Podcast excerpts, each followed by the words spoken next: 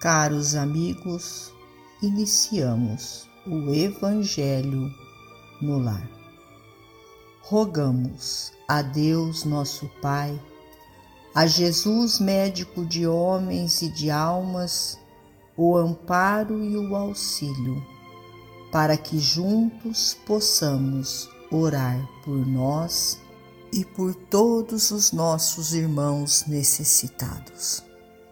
E se não for, ó Deus, pelo merecimento de cada um de nós, que seja pela vossa misericórdia divina.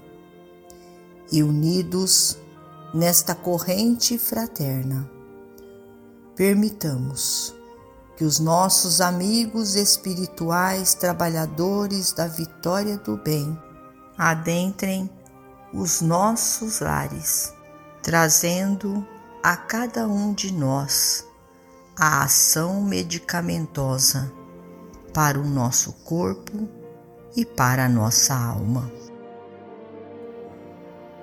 Do livro Justiça Divina Corrigir e Pagar.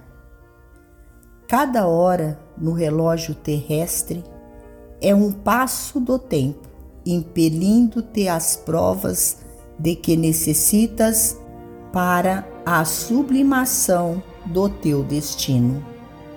Exclamas no momento amargoroso, dia terrível. Esse, porém, é o minuto em que podes revelar a tua grandeza. À frente da família atribulada, costumas dizer: o parente é uma cruz. Tens, contudo, no lar o cadinho que te aprimora. Censurando o companheiro que desertou, repetes veemente: Nem quero vê-lo. No entanto, esse é o amigo que te instrui nos preceitos do silêncio e da tolerância lembrando o recinto em que alguém te apontou o caminho das tuas obrigações, asseveras em desconsolo. Ali não mais ponho os pés. Todavia, esse é o lugar justo para a humildade que ensinas. Quando as circunstâncias te levam à presença daqueles mesmos que te feriram foges anunciando: Não tenho forças. Entretanto, essa é a luminosa oportunidade de pacificação que a vida te oferta. Se sucumbes às tentações, alegas renegando o dever. Seja virtuoso quem possa, mas esse é o instante capaz de outorgar-te os louros da resistência. Toda conquista na evolução é problema natural de trabalho, porque todo progresso tem preço.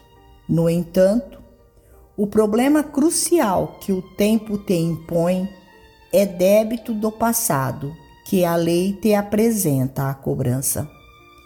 Retifiquemos a estrada corrigindo a nós mesmos. Resgatemos nossas dívidas, ajudando e servindo sem distinção.